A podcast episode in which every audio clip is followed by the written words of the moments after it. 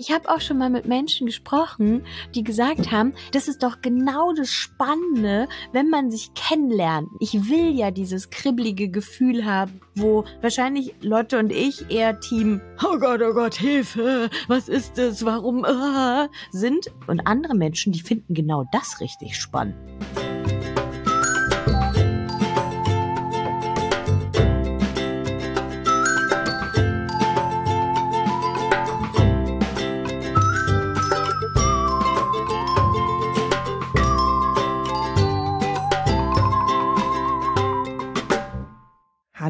Und herzlich willkommen zurück bei Frag mal Agi, dem Podcast, in dem ihr der Sexualpädagogin Agi Malach alle Fragen rund um Pubertät, Identität, Sexualität und vielem mehr stellen könnt.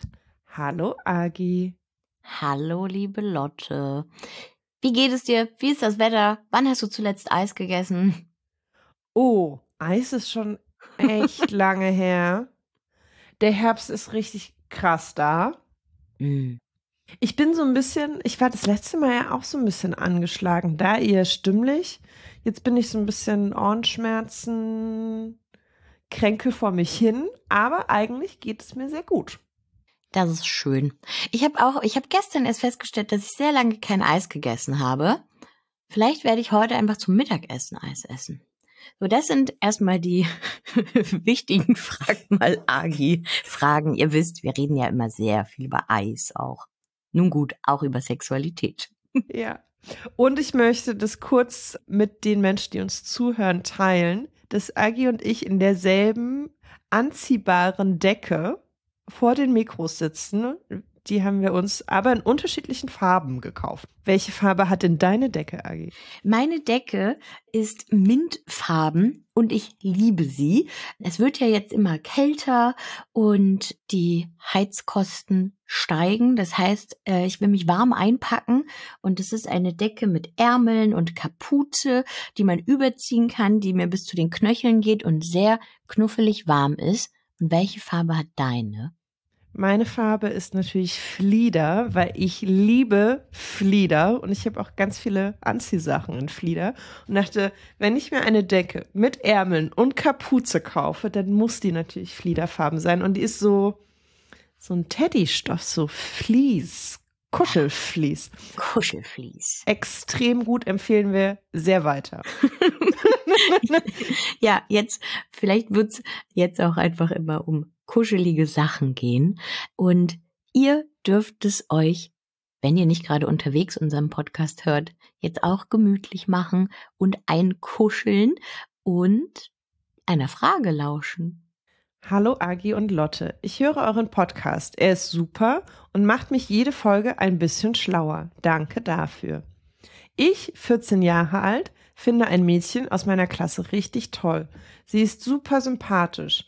Ich weiß aber nicht, ob sie mich auch mag.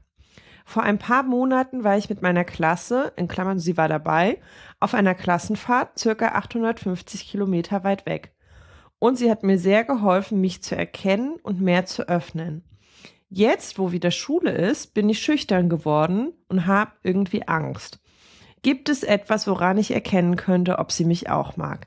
Viele Grüße aus Baden-Württemberg. PS, finde es toll, dass ihr auch mal die Menschen ansprecht, die nicht so in Anführungsstrichen durchschnittlich sind. Mir hilft das, weil ich nicht so richtig meinem Geschlecht entspreche. Vielen Dank erstmal an die Person für die Frage. Ja, und es, ich fand es so schön zu lesen.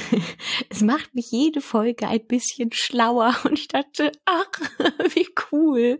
Das ist ja irgendwie ein mega Lob und das hat mich voll gefreut. Danke, dass du uns das auch geschrieben hast. Ähm, unser Ziel ist es ja nicht unbedingt, dass Leute viel schlauer werden, aber sich vielleicht ne, mehr auch Fragen stellen und für sich Antworten finden. Vielleicht ist das ja auch mit schlau, ne, dass man so für sich Sachen rausfindet, ähm, weil man braucht ja nicht bei manchen Sachen so viel Fachwissen, sondern so ein Gefühl vielleicht auch für eine Sache und so. Also das ja, fand ich toll. Also liebe Grüße zurück nach Baden-Württemberg und zu deiner Frage. Also, na, da ist ja dieses, ich weiß nicht, ob sie mich auch mag.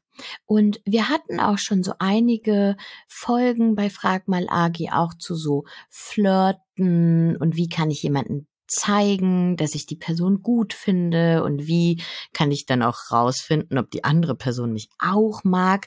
Das scheint also ein Thema zu sein, was echt viele Menschen beschäftigt im jungen Alter, aber halt nicht nur, ne? Also, ich glaube auch Erwachsene sind da manchmal verunsichert oder wissen nicht genau, wie sie rangehen sollen und so. Also, ich glaube, es ist ein Thema, was sehr viele Menschen beschäftigt, womit du nicht alleine bist.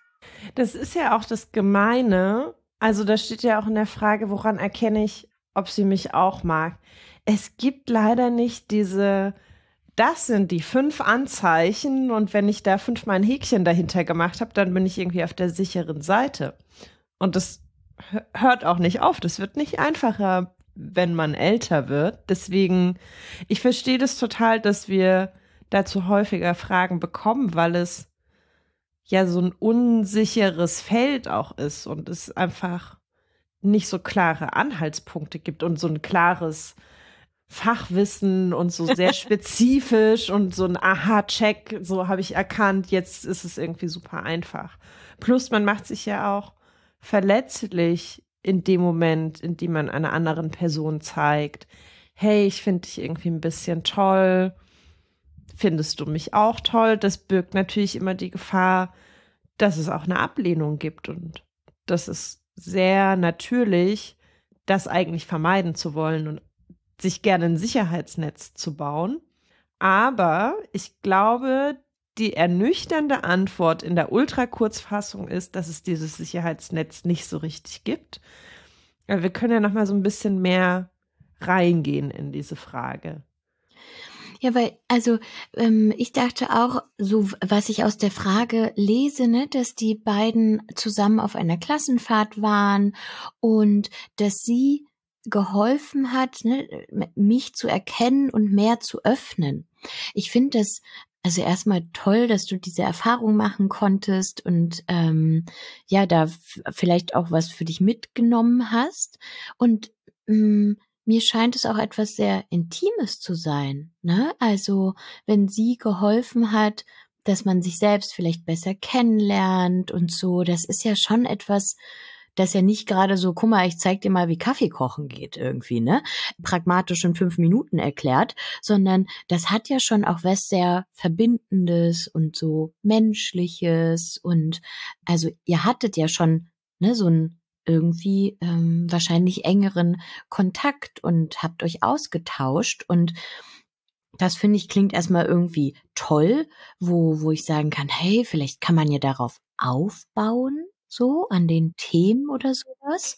Und ja, aber jetzt, wo Schule wieder losgeht, na, schüchtern geworden, bisschen Angst haben. Also ich bin mir auch nicht sicher, das ist jetzt so ein bisschen Interpretation meinerseits. Für mich liest sich das nämlich genauso, also dass es bei der Klassenfahrt einen Moment der Verbindung gab und auch des näheren Austauschs. Und jetzt, wo wieder Schule ist, sind, also das lese ich gerade rein, es ist so ein bisschen, ah, vielleicht ist der Kontakt wieder ein bisschen weniger geworden, eingeschlafen. Man sagt sich vielleicht noch Hallo und macht ein bisschen Schnack auf dem Schulflur, aber es ist nicht mehr so nah beieinander. Das ist mhm. das, was ich gerade irgendwie reinlese. Ähm, die Person kann gerne auch sagen, nee, das stimmt gar nicht, ist ganz anders. dann schreib uns noch mal eine Nachricht, das ist okay. Also vielleicht als kleines Sicherheitsnetz. Für mich klingt das so, als hätte ähm, dieses Mädchen, was du toll findest, auf jeden Fall so viel Interesse an dir, dass sie dich auf jeden Fall sympathisch oder naja, so interessiert an dir ist, dass sie ja schon mal dieses Interesse für den gemeinsamen Austausch auf der Klassenfahrt gezeigt hat. Und ich glaube, dass das ein ganz guter Anknüpfungspunkt ist. Ob das Interesse auch romantisch ist, ob da vielleicht auch ein Flirten mit drin gesteckt hat, das können wir nicht so richtig einschätzen, das können wir nicht wissen. Aber vielleicht ist sie jetzt auch schüchtern, wo die Schule wieder losgeht und weiß selbst nicht so richtig, hm, auf der Klassenfahrt, das war irgendwie voll nett und voll schön, aber jetzt ist eine andere Situation und ich weiß nicht. Aber es gab ja schon mal diese Basis und in sehr vielen Fällen kann man davon ausgehen, dass das nicht einfach verschwindet und sie am nächsten Tag aufgewacht ist und dachte sich, nee, den finde ich eigentlich richtig doof. Habe ich gar keine Lust mehr mit ihm zu reden. Und ja, das dachte ich nämlich auch, ne, dass dieses so, vielleicht geht's euch beiden ja ähnlich, ne? Und dann wäre jetzt der Punkt von, hm, ich denke, irgendwer sollte einen ersten Schritt machen. Und jetzt stand ja schon auch in der Frage, äh, aber irgendwie habe ich ein bisschen Angst. Das kann natürlich, das ist wahrscheinlich jetzt, wenn hier ne Agi und Lotte sagen, du, da mach doch mal einen ersten Schritt. Ne? Ist ja jetzt nicht so, als dass äh, du dir jetzt denken musst, ja klar, haben Agi und Lotte gesagt, du, easy going, mache ich jetzt einfach mal. Ich spreche sie direkt an und sag, hier, das und das, la la la. Natürlich kann das auch verbunden sein mit, ha, was sage ich denn jetzt genau? Und dann steht man vielleicht von der Person und will, aber dann hm, spricht man doch die letzte Mathearbeit an.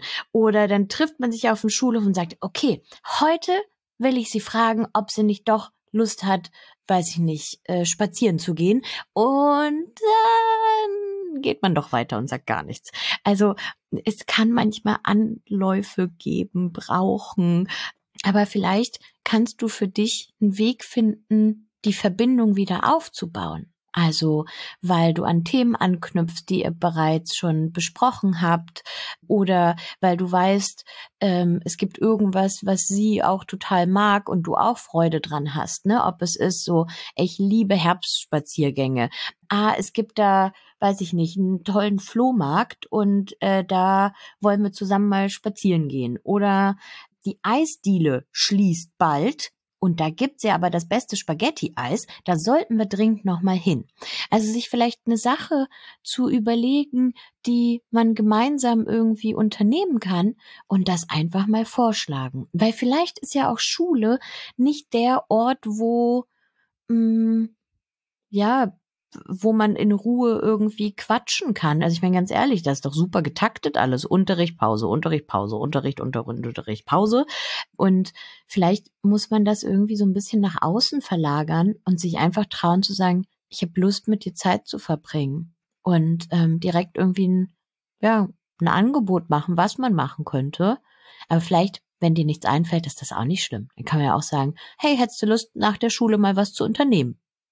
So, und äh, dann sagt sie vielleicht ja. Das wäre doch cool.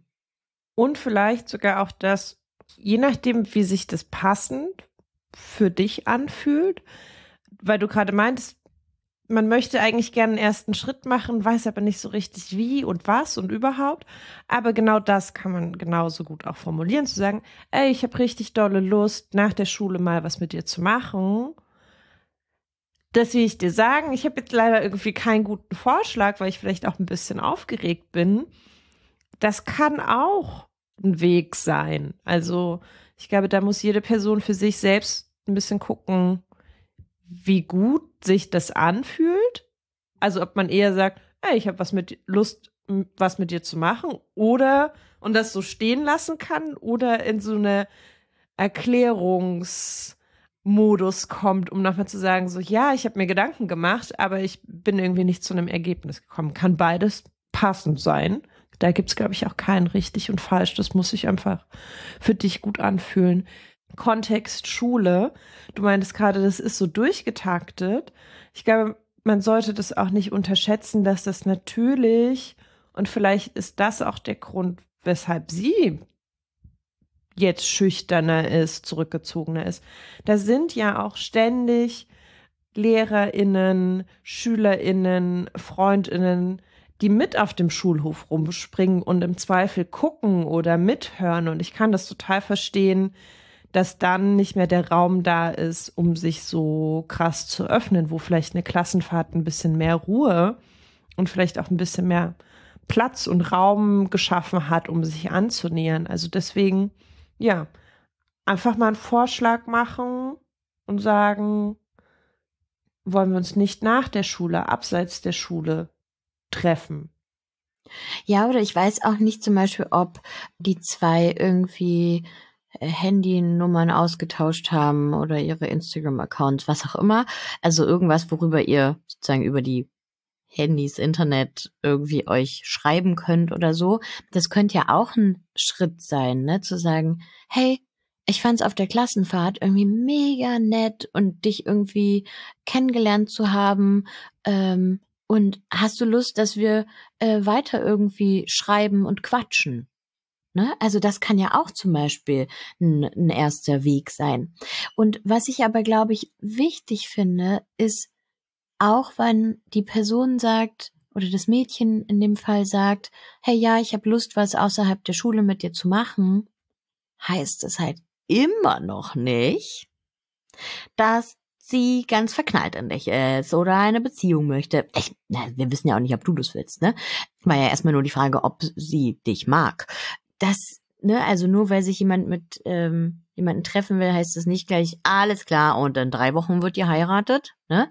Dann geht natürlich mh, hm, auch vielleicht dieses ähm, bisschen unsichere, kribbelige Gefühl auch weiter von, okay, jetzt haben wir uns getroffen oder hm, jetzt schreiben wir, aber hä, mag sie mich jetzt oder nicht? Also ähm, ich glaube, dass das kann auch noch ein bisschen so gehen. Und äh, ich habe auch schon mal mit Menschen gesprochen, die gesagt haben, hä, das ist doch genau das Spannende, wenn man sich kennenlernt. Ne? Ich will ja dieses kribbelige Gefühl haben, dieses irgendwie so ein bisschen rausfinden, was ist denn das, macht es Spaß oder nicht, wo wahrscheinlich Lotte und ich eher Team oh Gott, oh Gott, Hilfe, was ist das, warum, äh, sind. Ey, und andere Menschen, die finden genau das richtig spannend, ne? Verstehe ich irgendwie nicht. Ich bin da meist immer viel zu aufgeregt und sowas.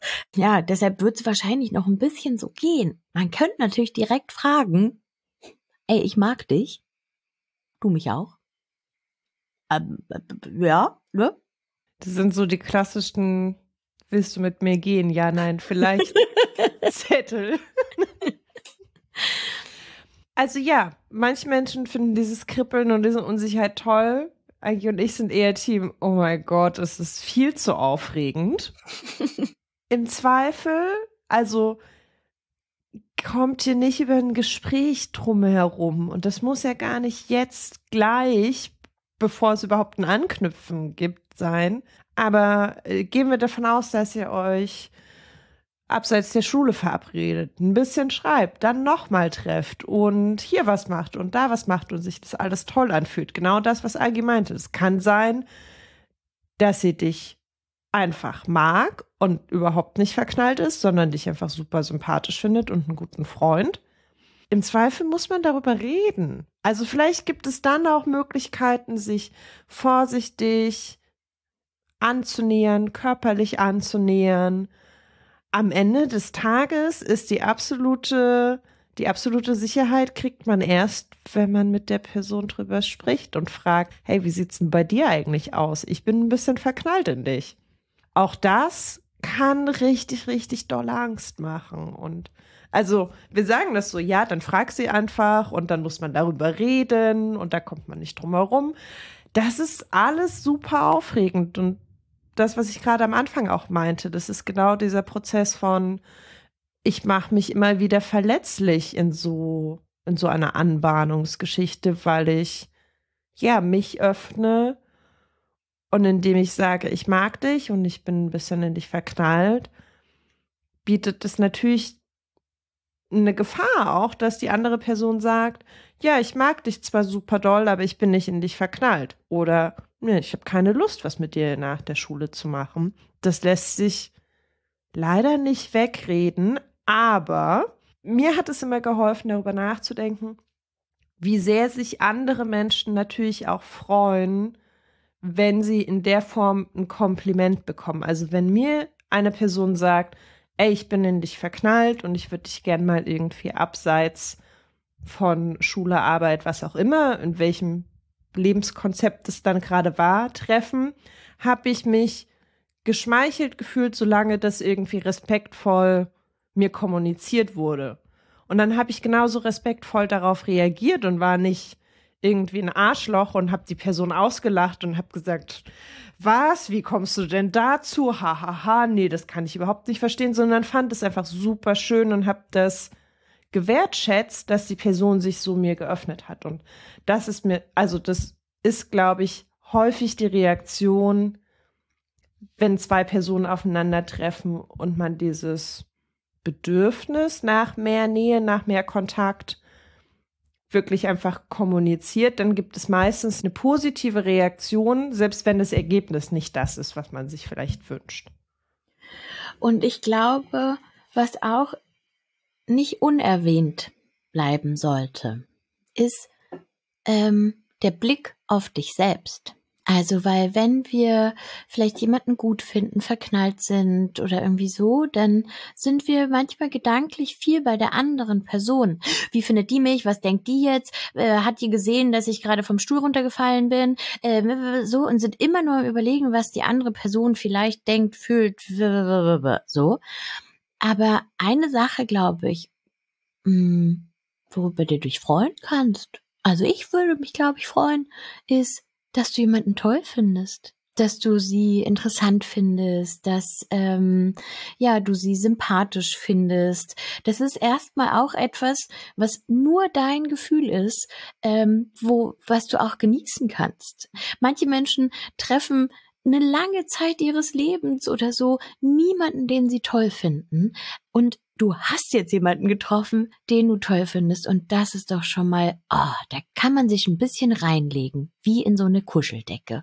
Und was ich auch ganz, ganz wichtig finde, ähm, wenn du dich getraut hast oder irgendwie äh, ihr wieder in Kontakt gekommen seid und sich rausstellt, dass sie dich nicht auf dieselbe Art und Weise mag wie du sie oder irgendwas so läuft, ja, was sich vielleicht erstmal nicht gut anfühlt. Oder sie sagt auch direkt, nee, ich mag dich nicht oder nee, ich will nicht mit dir abhängen. Das ändert nichts daran, dass du ein toller Mensch bist. Weil das kann man halt nicht herbeizaubern. Ne? Manchmal findet man jemanden sympathisch, manchmal halt nicht. Ähm, verknallen, ja, dafür gibt's eh keinen Zaubertrunk oder so. Das ändert halt aber nichts an deiner Person, weil es gibt sicher auch einige Menschen in deinem Leben, die dich sympathisch finden, die dich toll finden, die gerne auch mit dir abhängen. Ähm, und es werden auch noch andere Menschen wahrscheinlich kommen. Das heißt, nur wenn eine Person sagt, hm, ich finde dich nicht so sympathisch, also ich kenne dich nicht, aber hm, eine Meinung ist auch nur eine Meinung von einer Person. Aber ich ja, kann sein, dass es natürlich dann auch enttäuschend ist, ne? Das wollen wir nicht wegreden. Da kann man natürlich irgendwie auch traurig sein und verunsichert und, ach man, denken, aber ich wollte doch so gerne und, mm, ja. Also, das darf es natürlich auch geben. Auch wenn Lotte und ich die Daumen drücken, dass sie dich auch sympathisch findet. Das ist ein gutes Schlusswort zu dieser Frage. Also, wir wünschen dir ganz viel Mut Vielleicht kannst du das Kribbeln auch genießen. Wir sind gespannt. Also, du musst uns überhaupt nicht sagen, wie es ausgeht, aber in Gedanken sind wir bei dir. Ich habe noch eine Frage für heute. Man hat ja als Junge einen Samenerguss. Ist das Sperma? Wie sieht es aus, wenn ich fragen darf? Naja, fantastisch. Das ist so eine, also, Gute Frage. Natürlich darfst du fragen. Mhm. Äh, Finde ich süß, ne? Wenn ich fragen darf. Ja, das ist ja etwas, was wir, ich meine, der Podcast heißt ja so, frag mal. Ähm, also genau das ist es. Immer her damit. Na, jetzt wurden hier so unterschiedliche äh, Wörter benutzt. Ne? Man hat ja einen Samenerguss und ist das Sperma und wie sieht das aus? Oh, das sind ja viele Fragen. Das ist ja toll. Also fangen wir mal vielleicht irgendwo von vorne an. Ich weiß gar nicht, wo man jetzt genau ansetzen soll. Äh, ich rede erstmal ein bisschen und hoffe, dass damit paar Fragen beantwortet werden. Ähm, also bei Menschen, die äh, einen Penis und Hoden haben, bei denen kommt irgendwann im Laufe der Pubertät Sperma oder Ejakulat aus dem Penis vorne da auch, wo das Urin rauskommt. Also da ist die Harnröhre, da kommt nicht nur Pipi raus, sondern da kann dann auch das ähm, Ejakulat rauskommen oder der Samenerguss. Das ist puh, bei oh, den meisten Menschen irgendwann zwischen, weiß ich nicht, wenn sie zwölf und 15 sind. Und das naja, das finde ich schon auch wichtig. Das war nicht jetzt genau die Frage, aber wann kommt das raus? Weil oftmals wissen, also ne, wenn sie das vielleicht noch nicht selber hatten, denken sie, aber warte mal, bei was genau kommt das raus? Das kann, oder dieser Samenerguss kann stattfinden, wenn Menschen erregt sind, ähm, wenn der Penis steif ist und ähm, sie ganz viele Lustgefühle haben, ganz viel Erregung spüren und ähm, vielleicht einen Orgasmus haben und dann schießt sozusagen da Sperma äh, raus, wobei schießen auch irgendwie nicht das richtige Wort ist, stelle ich gerade fest, weil es kann auch sein, dass es eher rauströpfelt oder ne, ganz langsam da rauskommt oder eher mit so paar Stunden, Kilometern rumspritzt oder so, ja. Aber das muss auch überhaupt nichts mit Sexualität zu tun haben, wenn da Sperma rauskommt, weil es gibt auch so Ejakulation im Schlaf. Aber Lotte hebt ihre Hände. Ich glaube, sie will noch was sagen. Ich bin mir nicht, es tut mir so leid, dass ich da jetzt ja. so reinkrätsche, aber mhm. in meinem Kopf ist die fragestellende Person rattert so ein bisschen mit und alle anderen, die zuhören. Okay. Müssen wir vielleicht noch mal die Wörter Ejakulat, Sperma, Samenerguss auseinanderdröseln? Na, mach doch. also, du hast von Samenerguss und Ejakulat auch gesprochen und du hast von Sperma gesprochen. Und Samenerguss und Ejakulat sind eigentlich synonym für das was aus der Penisspitze rauskommt. Und bei Sperma bin ich tatsächlich immer so ein bisschen unsicher, weil in dieser Flüssigkeit befinden sich Spermien. Aber ist Sperma der Oberbegriff für alles, was aus, dem, aus der Penisspitze an Flüssigkeit rauskommt oder nicht? Oder bezeichnet es nur den Teil der Spermien? Was würdest du sagen? Also ich würde sagen, ähm, dass Menschen die Wörter erstmal benutzen können, die sich für sie gut anfühlen. Deshalb ähm, ne, sage ich einfach immer ganz unterschiedliche Wörter, ob nun Ejakulat, Ejakulationsflüssigkeit, Spermaerguss, Samenerguss, Sperma. Das können ja Leute unterschiedlich ähm, für sich benutzen. Und klar könnten wir jetzt medizinisch gucken, was ist da richtig und was nicht. Ne? Vielleicht würde ich jetzt erstmal sagen, Sperma, Ejakulat, Erguss so als die Gesamtheit bezeichnen, weil Spermien ja nochmal sozusagen spezifischer sind, beziehungsweise einen sehr kleinen Anteil an der gesamten Flüssigkeit bilden, die da rauskommt. Ähm, die Spermien, die werden in den Hoden produziert und dann in den Nebenhoden so ein bisschen weiterentwickelt und die machen nur zwei bis fünf Prozent des Sperma oder der, des gesamten Ejakulats aus. Und die anderen, oh, was auch immer jetzt hier Prozent. 98 bis 95. Ja, wobei da sind, also, naja, das wird auch nochmal aufgeteilt. Also es gibt sozusagen einen sehr großen Teil, irgendwas 60, 70 Prozent, des, der, der restlichen Flüssigkeit des Spermas, die kommen aus den Bläschendrüsen.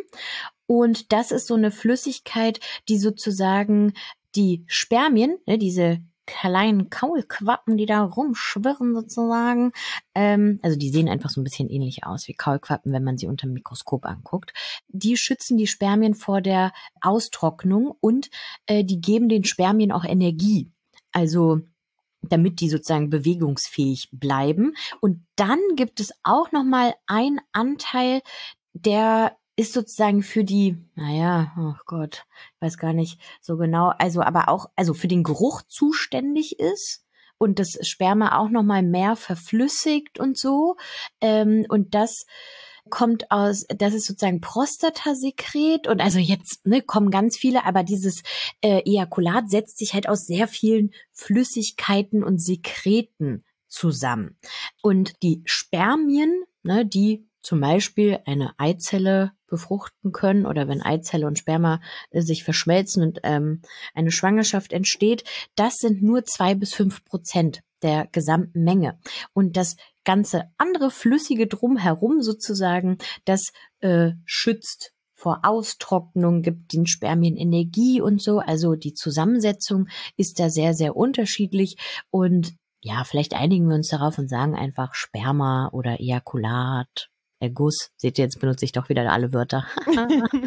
ja, aber das, ich glaube, es ist ganz gut. Also wir haben, bei ein Teil der Frage war ja auch, ist der Sperm, der Samenerguss gleich Sperma? Und da war ich mir nicht sicher, bezieht es sich zum Beispiel auch auf die Spermien? Das ist nur ein kleiner Teil, das haben wir schon geklärt. Und wir haben geklärt, du benutzt die Wörter synonym für die komplette Flüssigkeit. Es ist noch eine Sache total wichtig, weil das Krasse ist ja, ich habe ja gesagt, der Anteil von Spermien am gesamten Sperma und Ejakulat oder Ejakulat, was da rauskommt, sind ja nur zwei bis fünf Prozent. Aber wie viel Spermien sind denn ungefähr in sozusagen einer Ladung Ejakulat drin? Weil das ist nämlich absolut verrückt. Das sind so riesige Zahlen, weil in sozusagen dieser Flüssigkeit, die Spermien, das sind von 40 bis oh, ungefähr so 300 Millionen Spermien. Das ist doch krass, oder? Also, ich, da, da sind eigentlich, also, oh, Nee, das kann ich mir eigentlich nicht vorstellen, ne? Ich meine, die sind so, so witz, winzig, die sieht man ja mit dem bloßen Auge nicht, ne? Da müsste man das äh, gesamte Ejakulat und das Mikroskop und dann kann man das erkennen und sowas, ne? Aber 40 bis 360 Millionen Spermien, voll krass. Ein Einschub habe ich noch, bevor ich uns wieder gemeinsam auf den Pfad zurückführe, wo ich dich unterbrochen habe, weil wir gerade bei Menge sind. Also du hast vorhin schon gesagt, es spritzt nicht immer einfach wie so ein Geschoss raus. Ich glaube, es gibt auch ein Mysterium darüber, wie viel Sperma bei einem Erguss rauskommt. Möchtest du den Menschen sagen, wie viel es tatsächlich ist, dass da nicht immer literweise Sperma produziert wird, was aus der Penisspitze kommt? Ja, also gerade vielleicht, wenn man ne, noch nicht ejakuliert hat oder die Flüssigkeit da halt noch nicht rauskommt, dann äh, kann man auch so ein bisschen unsicher sein, so, oh, was kommt denn da auf mich zu? Brauche ich da jetzt irgendwie einen Behälter, um das aufzufangen oder so? Nee, keine Sorge. Man kann sagen, so ungefähr zwischen einem Teelöffel und einem Esslöffel. Also so die Menge äh, an Flüssigkeit, die darauf passen würde, auf einen kleinen Löffel oder einen großen Löffel, ungefähr da äh, bewegt sich so die Menge. Es kommt natürlich drauf an, wie oft man schon hintereinander sozusagen ejakuliert hat oder sowas, ähm, dann wird es vielleicht mehr oder weniger oder so. Ne? Also das kann immer wieder variieren, also ne, unterschiedlich sein. Das ist auch total okay, in Ordnung. Ähm, genau, aber ungefähr zwischen einem Teelöffel und einem Esslöffel. Ich habe dich unterbrochen, an dem Punkt, wo du darauf wolltest, dass ein Spermaerguss nicht immer dann passiert, wenn es um Sex geht. Genau, also ähm, nicht nur, wenn man äh, erregt ist, also weil man vielleicht mit einer anderen Person Sex hat oder ähm, Solo-Sex hat, also sich selbst befriedigt und sich so viel Erregung und gute Gefühle bereitet, dass man Orgasmus hat und dann kann da auch Ejakulat rauskommen, sondern auch manche Leute benutzen diesen, dieses Wort feuchter Traum. Also wenn Menschen mit Penis, äh, Hoden morgens aufwachen und merken, hör, da ist ja irgendwie so feuchte, klebrige, Flüssigkeit irgendwie in meiner Unterhose, ähm, dann kann es auch sein, dass es im Schlaf eine Ejakulation gab. Und es gibt so unterschiedliche Theorien, ähm, warum oder was ist die Ursache dafür, ne? Ähm, auf jeden Fall weiß man, dass es überhaupt nicht irgendwie schädlich oder problematisch. Es kann sein, dass das auch einfach nochmal mit so Pubertätsentwicklung zu tun hat, ne? dass der Körper da so ein bisschen noch übt und es muss überhaupt nicht damit zusammenhängen, weil man im Schlaf, im Traum an was Sexuelles gedacht hat. Also das ist nicht ein Zeichen dafür, uh, ich hatte irgendeinen Sextraum, ich kann mich nur nicht erinnern und deswegen hatte ich jetzt äh, irgendwie diesen äh, Samenerguss oder sowas, ähm, sondern das kann auch sein, dass es der der Körper ja einfach tut. Und vielleicht, und das war nicht die Frage, aber ich könnte mir vorstellen, dass gerade wenn es in diesem Kontext von im Bett und es ist nicht geplant und nicht vorhersehbar in der Unterhose oder auf der Bettwäsche gelandet, könnte es vielleicht ganz hilfreich sein, noch einen Tipp mitzugeben, wie man Sperma aus Unterwäsche, Bettlagen, Klamotten entfernt, weil sich das, glaube ich, sehr viele fragen, gerade am Anfang. Und das Gute ist, dass das sehr gut einfach mit Seife löslich ist. Also wenn man was auch immer mit Sperma voll ist, mit Waschmittel, mit Spüli, mit Seife auswäscht und ein bisschen lauwarmem Wasser, geht es tippitoppi raus und danach ist wieder alles sauber. Und weil auch gefragt wurde, wie das aussieht. Jetzt habe ich immer gesagt, so, ah ja, Flüssigkeit und so.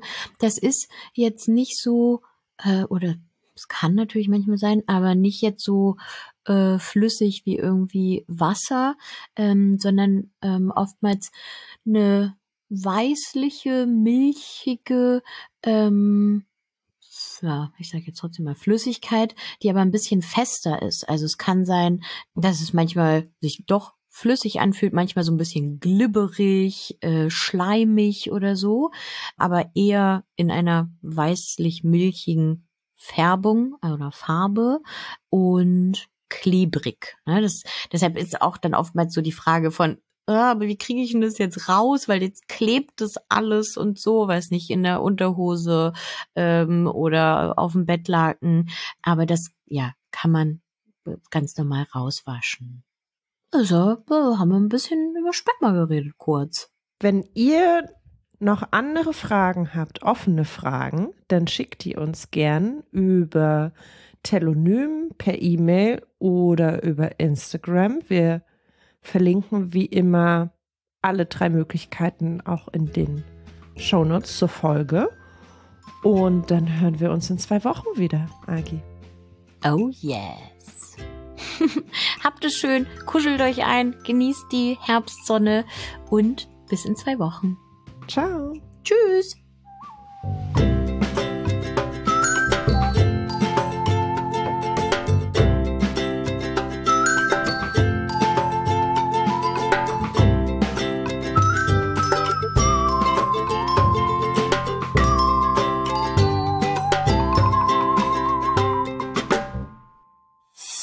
Eine Produktion von Haus 1.